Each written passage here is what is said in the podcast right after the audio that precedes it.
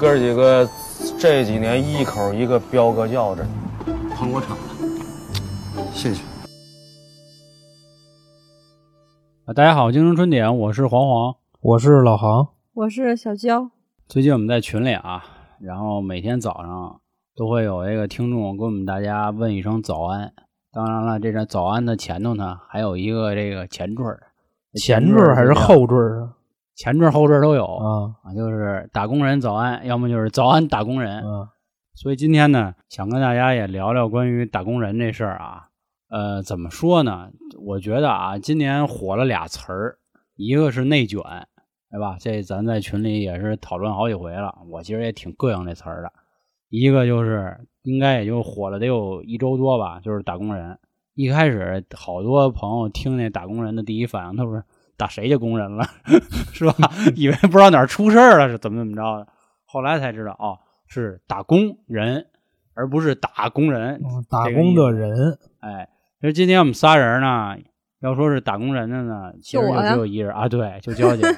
就我班儿逼，你 我觉着啊，你你俩自由职业者，你要翻译成那什么，啊，你要把打工人翻译成咱们这春点的话，那就班儿逼，那还真就是班儿班儿逼。班儿逼。哎，你明白什么叫打工人吗？给别人打工，这个呀、我觉着大概这么解释比较合理。为什么这个词儿能火啊？第一个就是最早的时候，就比方说六十年代到八十年代那会儿，啊那会儿的打工人叫什么？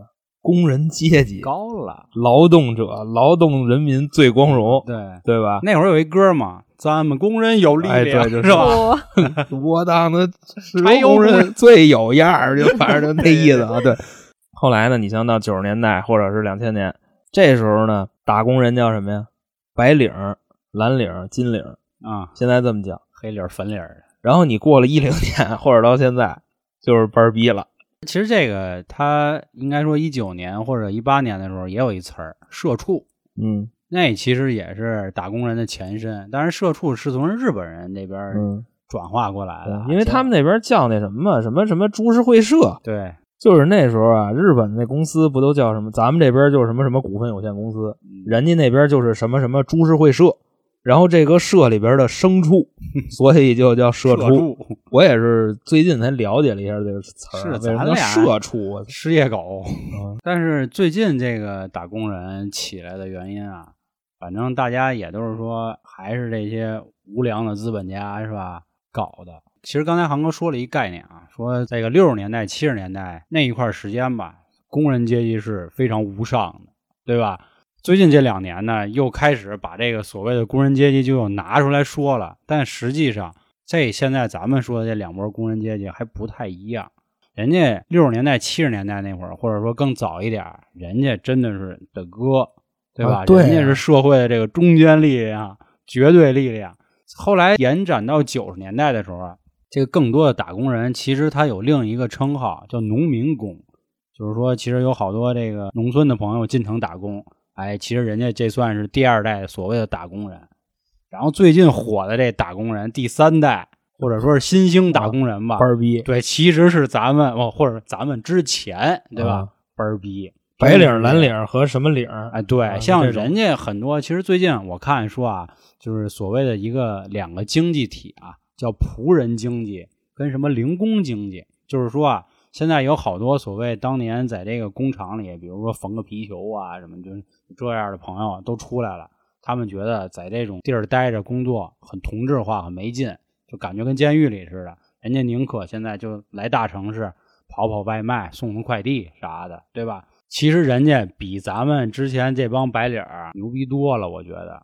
虽然我觉得前几个月吧，搞了什么困在系统里的外卖员，就这些事儿啊，但实际上我觉得人家比咱们相对自由的多。因为我记着咱俩那会儿就开货车的时候啊，咱俩每天早上不都得是吧？取了咱那车都能嗯这碰见一波那个送外卖的这兄弟，人家跟那儿开会 呢，啊，跟山那晚上儿桥底下喊喊口号，就什么的啊，我们就是今天就怎么怎么着啊，啊，就世界属于我们，就怎么怎么着，也不知道这经理怎么那么那么缺德啊，这么洗人家，我挺新鲜的。对，但是你反过来一想想啊，现在“打工人”这个词儿，之前啊，咱们上班的时候，包括现在的焦焦也在上班，打工人之间也是有内部歧视的，嗯，对不对？我们刚挤走一个，就比方说啊，在互联网公司里边，干产品的瞧不起写代码的，嗯，然后呢，写代码的跟干产品的都瞧不起运营，哎。然后运营瞧不起那俩。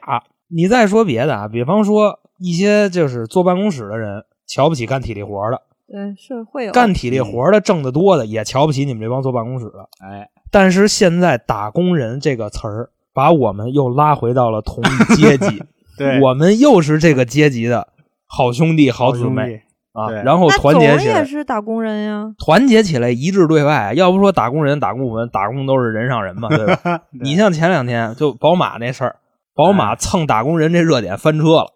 宝马跟那发了一条微博，就是然后有一辆什么车 i 八吧 M 四，啊，那车发了一个那图片，就是我已经加满油了，你呢，打工人？底下啊回复的都是你工人爷爷在此，都都是这个。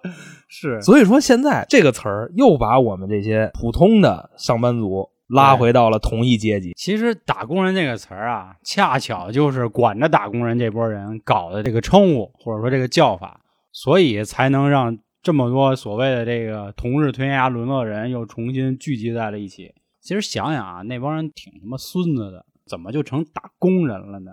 我们一开始啊，我们上班，我们为了什么？找一个这个好老板，或者说是好领导，我们一起干点事业，对吧？你那个是 前几年都是你啊，你等会儿啊，你那个是你小的时候，啊啊，你小时候就是，比方说啊，刚毕业，你这时候是有梦想的。嗯你的梦想是什么呢？，I have dream，你可以，你的 dream 就是站在三里屯某某商圈，你会指着身后的那栋楼，跟你边上的一一密啊，你跟他说，我在这儿上班是吗？你说看见了吗？未来给我五年时间，这楼就是我的，哇，知道吗？我怎么觉得你还说我呢？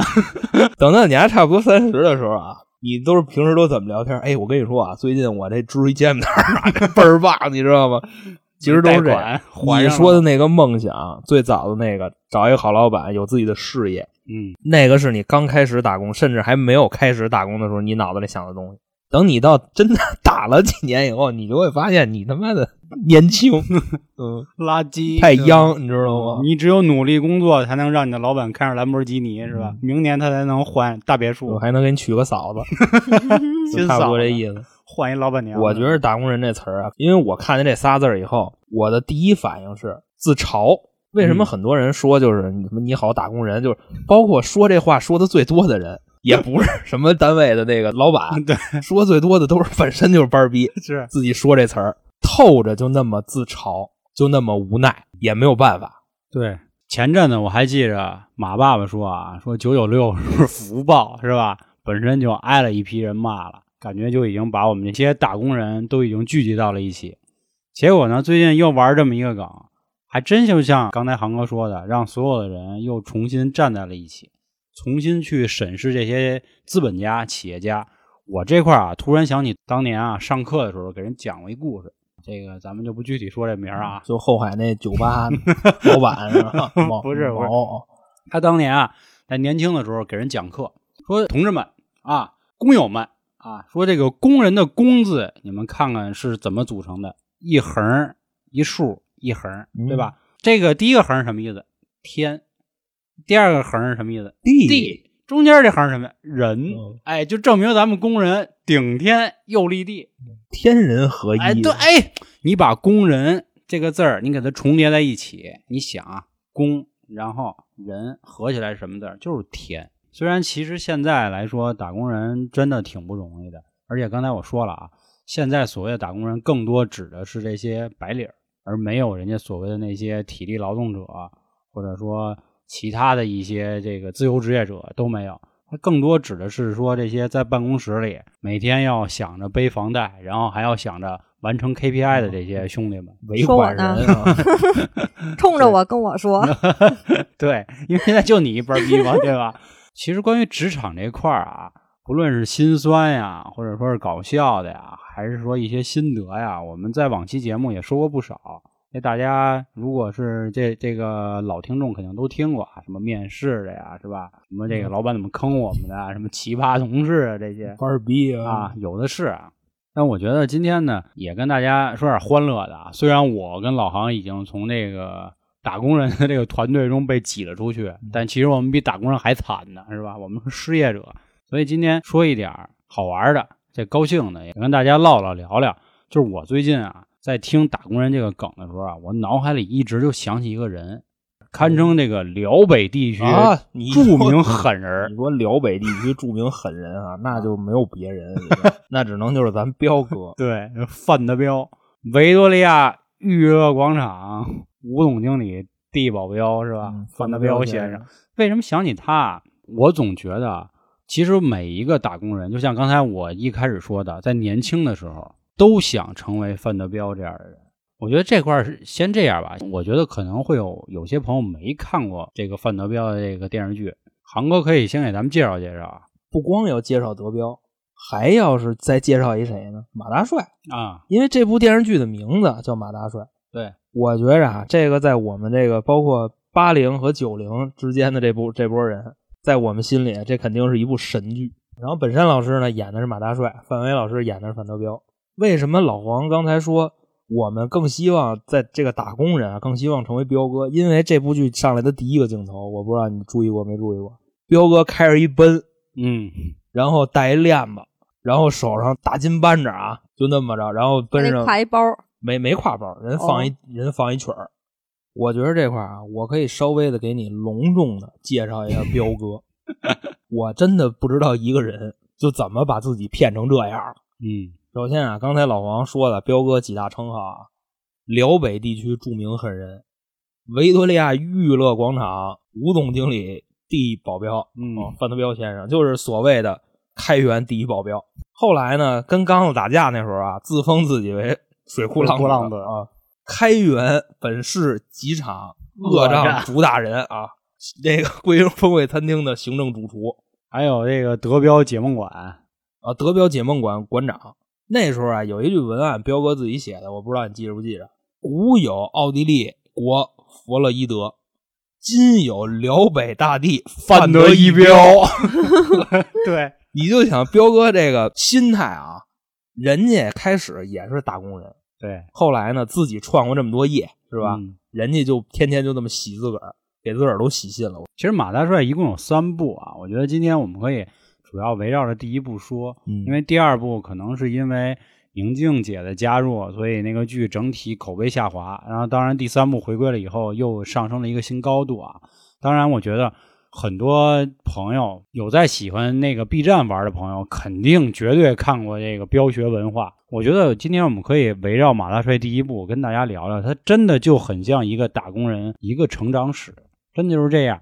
就是刚才航哥也简单的介绍了一下，就是这个马大帅这部剧啊，虽然它是一个喜剧，我觉得我再简单跟大家说一下整个彪哥的一个怎么说呀简历吧，然后咱们再去结合这个事儿去聊一聊啊。就简单的说，彪哥一开始也是进城打工，在一个小饭馆炒菜，然后因为一场恶斗，他举着菜刀出去帮忙追了几个这个闹事儿的人，然后被一个大老板看上，当了他的保镖。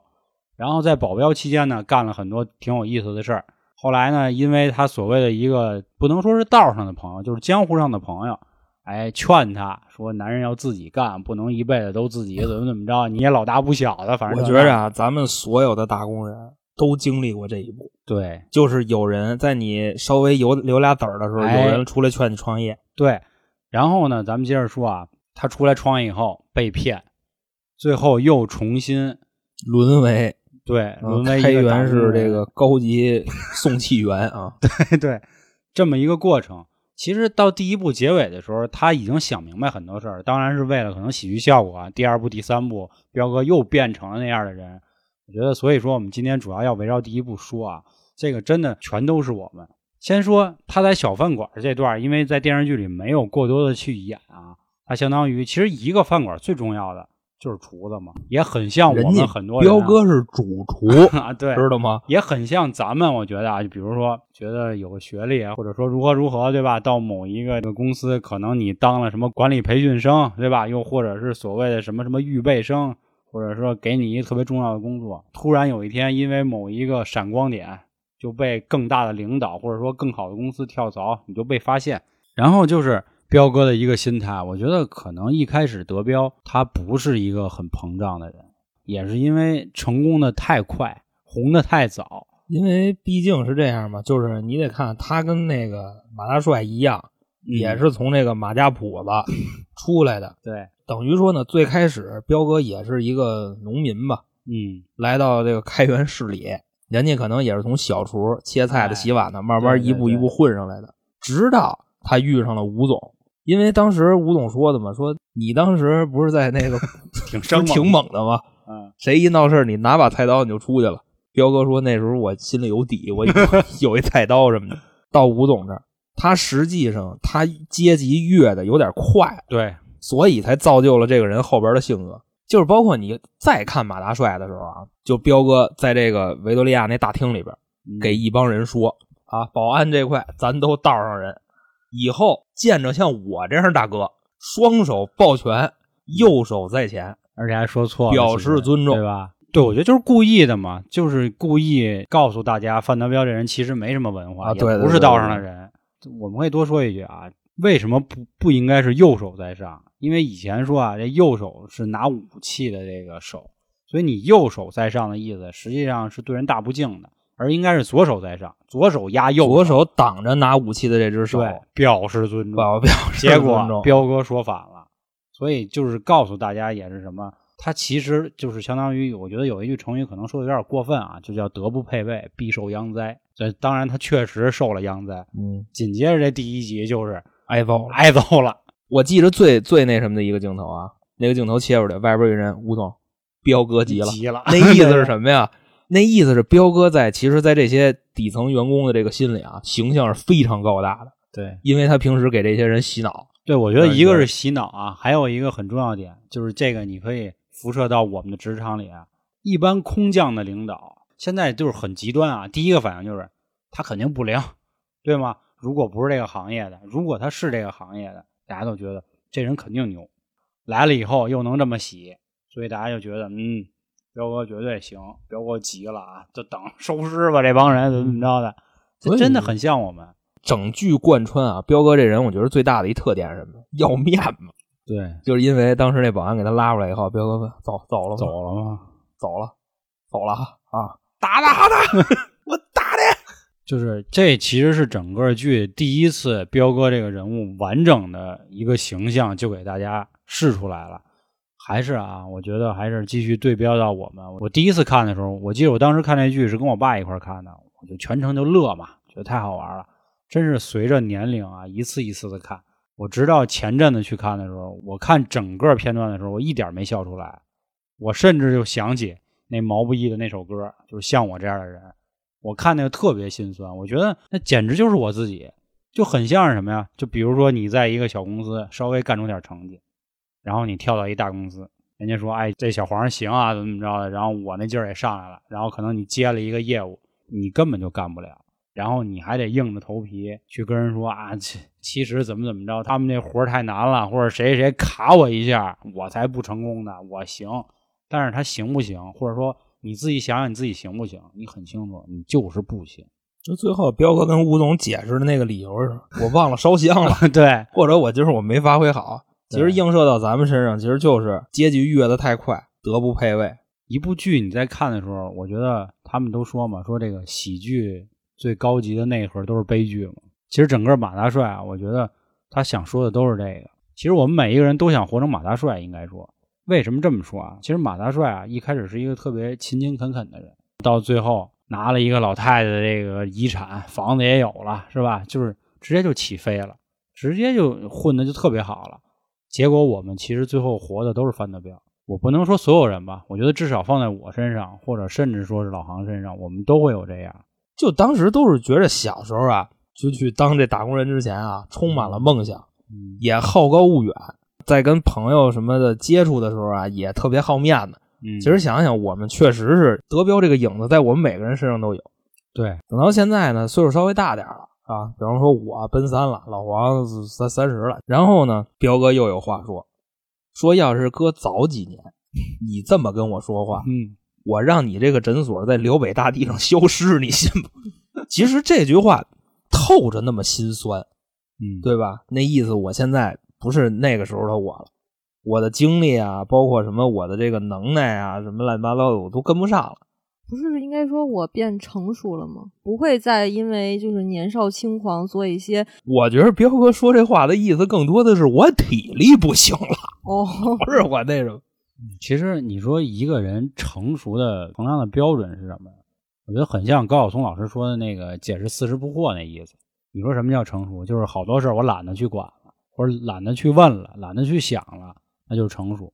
我觉得真是这样，就是我现在愈发的是这么觉得，就是所谓的成熟。不是应该是比如遇到一个事情，年轻的时候就可能说我第一反应我要干什么，经过就是时间的累积，就会变成我要思考以后我应该去怎么做。对，我觉得你说的这意思，其实就是像高晓松老师说的那话。他说：“什么叫年轻啊？你能慌张就是年轻，啊，那现在我还挺年轻，对吧？我觉得也所谓的成熟就是这样，就是来了一件事儿，我们年轻可能第一个反应就是，比如说这件事儿我能干好的，这个反应就是，哎，我操，起了起了，兄弟牛逼了，对吧？就肯定就是这反应。要是不行的反应就是说，哎呦，这怎么办呀？慌了，然后就打电话，要不就问谁谁，哎呦，这怎么弄啊？怎么办呀？肯定是这样。我觉得老了，就比如说，也不能说像我这岁数吧，就是可能经历点事儿，就是来了事儿，哦，来来吧，干呗，顺着走呗。他内心已经没有这种波澜了，我觉得。对，我觉得更多就是像这样。其实就是经验累积出来的嘛，你你，我觉得算吗？你可以说是经验，但也是应该说是一个人对于世界的一个看法。因为我觉得很多事儿的时候，它不是聚焦到某一个工作内容上。这块儿我可以说说我之前同事北漂的经历啊，就是他们那会儿住了好多的那种隔断间儿。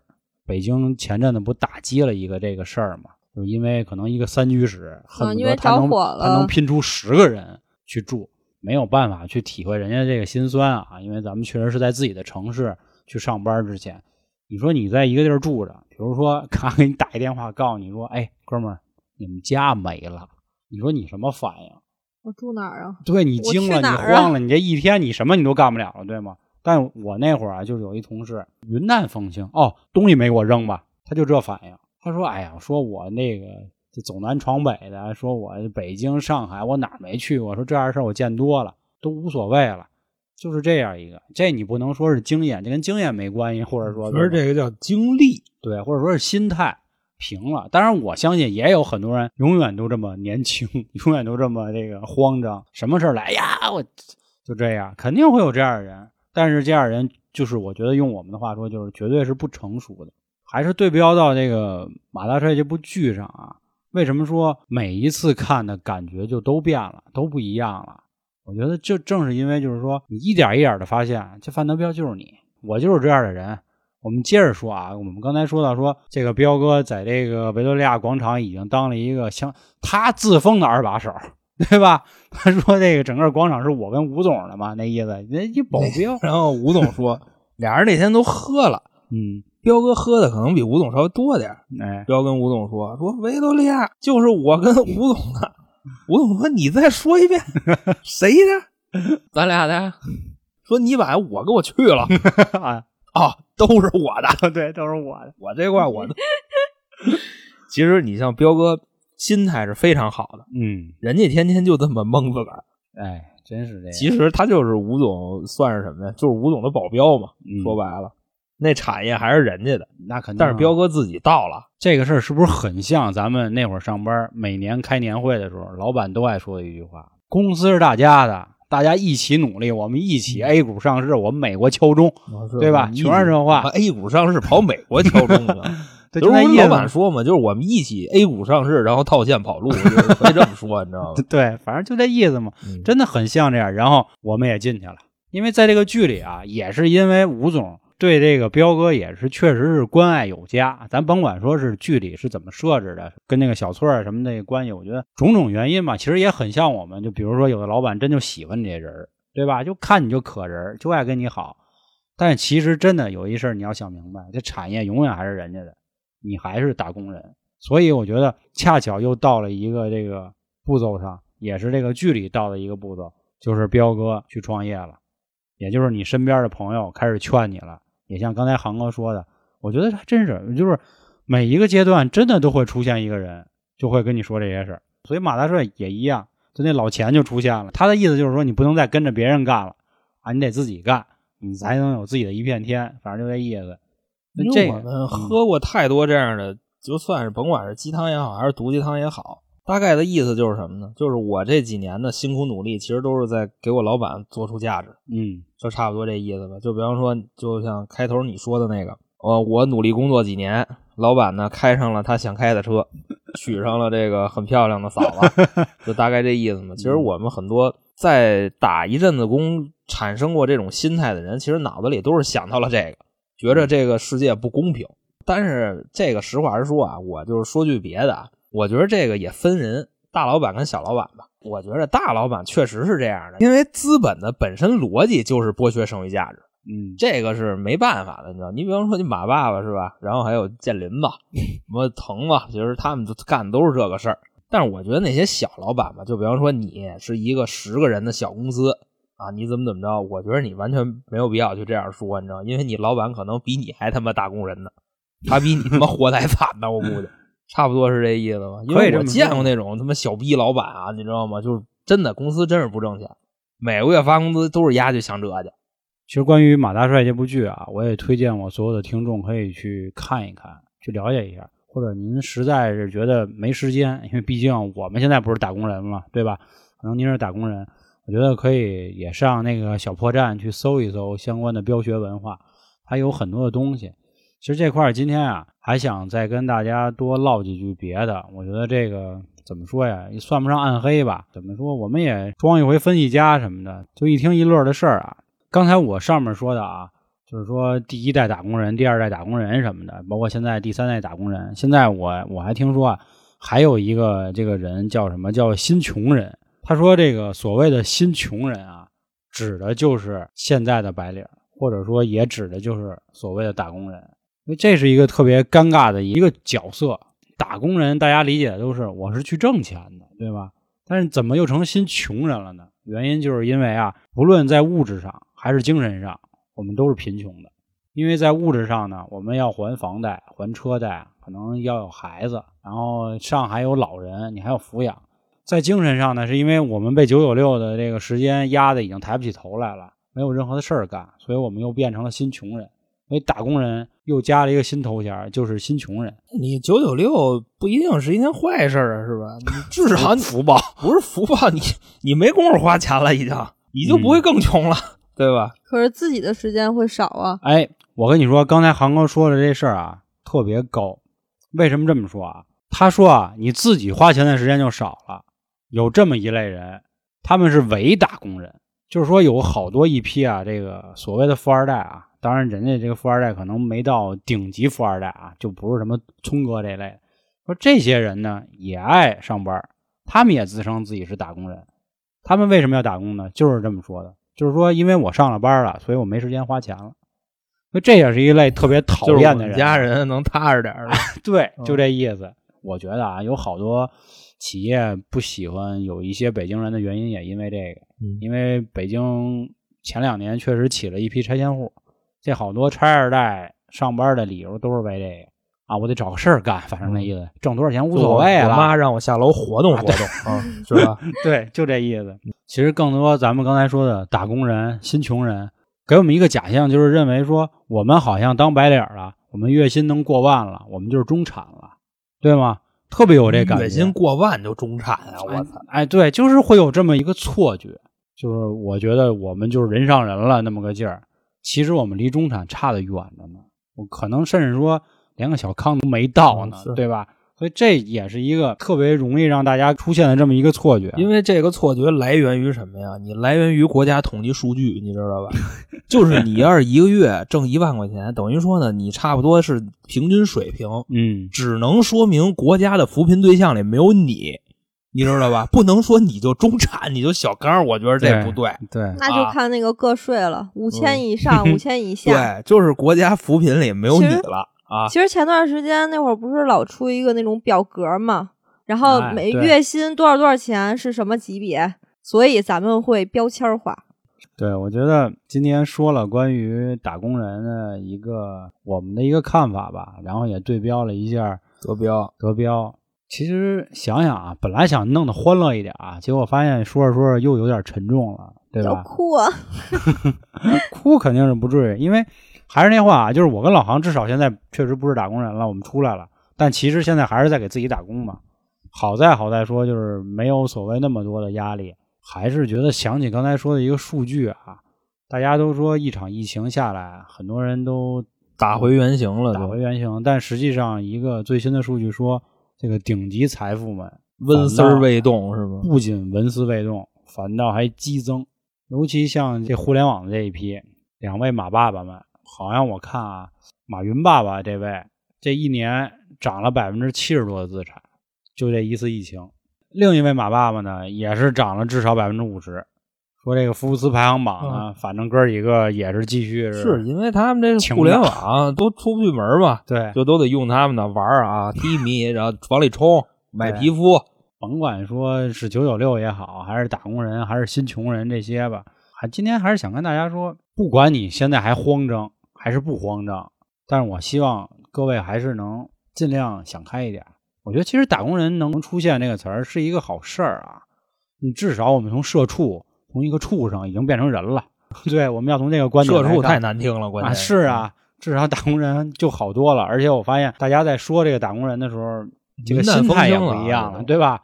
还还是个好事儿。我觉得今天怎么怎么去跟大家结尾，或者说怎么总结，其实我真没太想好，因为也没办法劝人什么，这也不是我们台宗旨，对吧？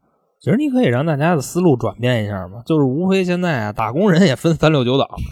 首先是什么呢？比方说有这么一部分打工人啊，就比方说月薪可能确实不高，嗯，咱不说具体多少啊，人家每天的梦想就是到点下班，然后我今天把这个一到点儿，我一天工资到手，我什么也无所谓，是吧？我呢今天就就又在我的这个岗位上混了一天，我很开心。摸鱼，这是一种。第二种是什么呢？就是说像咱们小时候那样的，就是我是有梦想的，嗯是吧？我想就是通过这个打工啊，过上更好的生活，然后我成为他妈人上人，怎么怎么着的。第二种是这种，其实我觉着中卡在中间这种人是最多的，也是最最焦虑的。嗯然后第三种呢，就是已经熬出来的。你比方说，就是前几年那个词儿嘛，“打工皇帝”是吧？哎，已经通过打工成了公司的这个二把手啊，就彪哥，对就差不多这意思。然后呢，人家也拿到了股票，拿到了这个期权，也成为公司的这个高层核心人员。像这种，其实这种人家已经摆脱这个。如果你再从二类稍微努一把，能到三类，这个也是非常牛逼的。就比方说我们当时的彪爷，你知道吧？哎然后就成了老板手底下的红人啊，Redman 啊，，right man，啊 但是都过去了，对吧？嗯我觉得大家不论是现在您生活的可能差点意思，或者说已经也很不错了，我觉得朝前看，往前看。嗯当然，那个钱不是那个人民币那钱啊，我就这两年大家一直总说朝前看什么的，往前方看吧，还是光明的，对吧？也甭管什么这个各种的变迁啊，这种我觉得都无所谓。真的，一场疫情真的，我觉得这次威力不亚于一次世界大战了。包括现在欧洲情况也都不太好。当然，我们从来是不会深入去聊这些事儿啊，就是想说这个的观点吧。还是那话，就是因为真的看到打工人在这一周的一个反应，感触挺挺深的，把好多之前小小时候吧，或者说是年轻的时候的事儿，就都唤起来了。就是你怎么解决刚才我说那第二类人的焦虑啊？第一个就是什么呢？如果你要非得跟人比的话，就是你比第二类人稍微你努力一点，对吧？你比方说，大家现在我觉着啊，打工人的最高级的娱乐方式是什么呀？回家瘫着，这个我觉得是最快乐的了。就得问娇姐了。我不知道娇姐是不是这样，就比方说你下了班儿，然后下了地铁，或者说开车回家什么的，一进家门什么都不想干，就跟那儿发愣，闲者模式，嗯躺躺沙发上，很快乐，觉着很很放松。对，一直熬熬到最后不能，熬到最后必须要睡觉了，哦要上床了嗯才会。你看，这个是最高级的娱乐享受，对吧？但是你要拿出这部分时间来继续去学习，当然不让你工作了啊！你要是嗯继续去学习，继续去什么啊，就健身啊，就这这这几年说的这个啊，那你可能就会比别人的焦虑稍微少一点，因为你比你同等水平的人更努力啊。我累，你那你那你就焦虑去吧，就你看我上班一。天就非常累，然后呢，我下班还要去，虽说是健身为了自己更美，嗯但是还是希望自己能歇一会儿，身体上歇一会儿，脑力上歇一会儿。我倒是说健身倒不是说让你更美，你知道，是让你有一个好的体魄，你知道吧？就把他们家都熬死，你知道吧？就是什么呢？对不对？让你少掉几年头发，然后青春永驻，你知道吧？然后你这领导看你顺眼，没准让你多干几年。你操 操别他妈的干几年操，你妈成他妈秃三炮了，我那你就干不了了。其实刚才说这个，我想起之前有一个街头访问，都在三里屯，因为三里屯不是好多外国人嘛，就有个记者就问一外国人，哎，说您下了班一般干嘛？然后那个老外就说，哎，你说到这个，我必须跟你说道说道，说我真想不明白这个，我很多的中国同事啊，说他们下了班他们也不走，就在那继续熬着，说说这肯定是一欧洲人，我对，是欧洲人。嗯，他说说那我可不行，说我还有好多朋友要见啊，说我们为什么不要见见朋友啊？怎么怎么着的这那的。其实这个事儿怎么说呀，就是源远流长了啊。你人家欧洲人老牌儿这个工业帝国，人家确实是可以有那个怎么说，不能说是风俗吧，就是习惯到点儿下班，因为人可以吃老本儿。我们还在继续是吧，蓬勃发展，所以确实压榨的我们很多这些所谓的打工人，逼着自己。我觉得不论是像刚才航哥说的，我要去健身，或者去干别的学习也好，或者其他也好，还是像焦姐说的，我回家我就瘫了，对吧？怎么怎么着，我看点脑残剧什么的，我就度过这一天，都没在为自己活。说白了就是很少说有见朋友的，我身边这样的同事太少了，几乎为零。可是我觉得我年轻的时候，真的就是一到就基本上都是到周五、周六、周日都会见朋友，都会出去。对，但是现在呢，可能就是觉得，哎呦不行，我懒得动，我还要去那么远，哎呦，出门还要花钱，然后我还要开车到那儿，还要停车，就是你顾虑太多了。我还得喝是吧？还得找代驾，到时候我还得跟代驾砍价儿，反正这意思。有没有券是吧？我再一会儿我加我补一句啊，嗯，是什么呀？也算是我丧一回。好，我觉着啊，这个打工人或者说是社畜的生涯肯定还会延续下去，而且越来越厉害。嗯为什么呢？你看看日本，嗯因为首先啊，我觉着咱们在某些发展的轨迹上啊，跟他们还是挺像的。因为什么呢？咱们现在刚刚进入这个高物欲的时代，嗯，你会发现更多很多的社交媒体啊，比方说你像抖音，记录美好生活。什么他妈叫美好生活？不就是他们有钱吗？对不对对？对，你看小红书上没穷人，就这些 很牛逼的社交软件，让我们进入了一个高物欲的时代。但是日本那个高物欲时代已经过去了。但是他们现在那边在干嘛呢？社畜这词儿可来源于他们，他们那边那个班儿逼啊，我跟你说，都已经班儿逼到什么份儿上了？你别说晚上不回家这事儿啊，这都是他妈小事儿。恨不得他们那边那班儿逼啊，连他妈早上发封邮件，你知道吗？这封邮件都能写他妈半个小时。这个我特别有感触啊，因为前两年去了好几回日本啊，我有一次什么呀、我这边给大家讲一个啊，我们住在新宿，新宿歌舞伎町那儿，哎，灯红酒绿啊，我记得特别清楚一件事儿，在晚上十点之前的时候，还是一片祥和。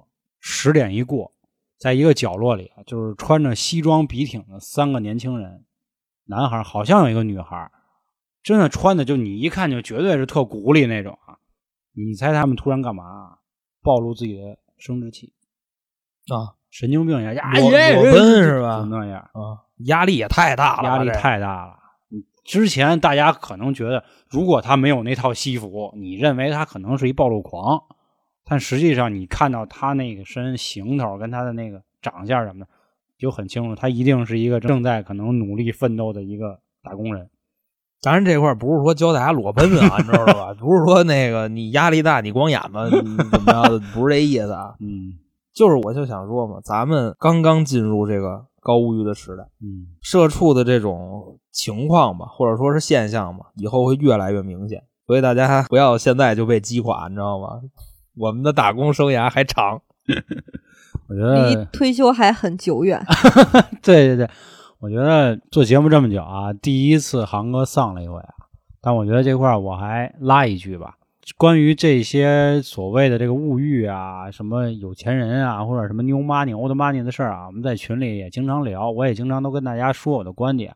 虽然日韩民族阶级固化非常严重，我们也看到，而且我们群里的朋友也都有在韩国的，也有在日本移民的，他们他们会暴乱的，你 放心。他们都有这样的事儿，但是至少我们现在还刚起步，还有很多机会，这是跟他们也不太一样的地儿。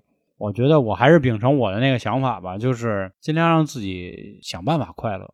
这个“打工人”这个词出现啊，它未尝不是一件好事儿。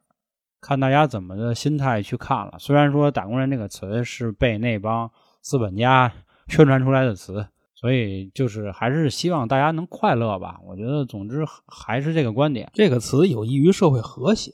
哎，对，就比方说你在街上，你可能让一送外卖的刮了一下。之前呢，我肯定就是那什么，你知道吗？就比方说没长眼就怎么怎么着啊，嗯你知道吧？这块儿现在我绝对不会。现在我那个意思啊，我们都是 大工人，我我我不不我不如人家，那倒是，那倒是，你真不如人家。人家好歹是一班儿逼，你凭什么瞧不起他？反正就这个意思嘛，有有益于社会和谐这个词儿还是挺好的，就我觉得，就真是那句话啊，民族大团结。我们都是打工人了，你就应该叫我们一句无产阶级同志了，对不对？真就是这我们样。劳动者是最光荣的。哎哎，我也想到这个了，啊想到那个小品，我觉得只有劳动人民才是最美丽的人，对吧？我这东北话说的不好啊，反正就这意思。觉得今天说这么多了啊，还是那话啊，还想继续跟我们聊聊这方面的事儿的，可以加我们的微信群，呃，微信是春点二零一九，春点是汉语拼音，好吧？我们可以进群继续去互动，继续去聊这些事儿。然后现在在喜马拉雅呢，我们还开通了一个新米团，然后取了一个每个月二十一块的价格，一个谐音梗，就爱你的意思，好吧？也希望大家可以多支持一下。那今天就到这儿，拜拜各位。拜拜。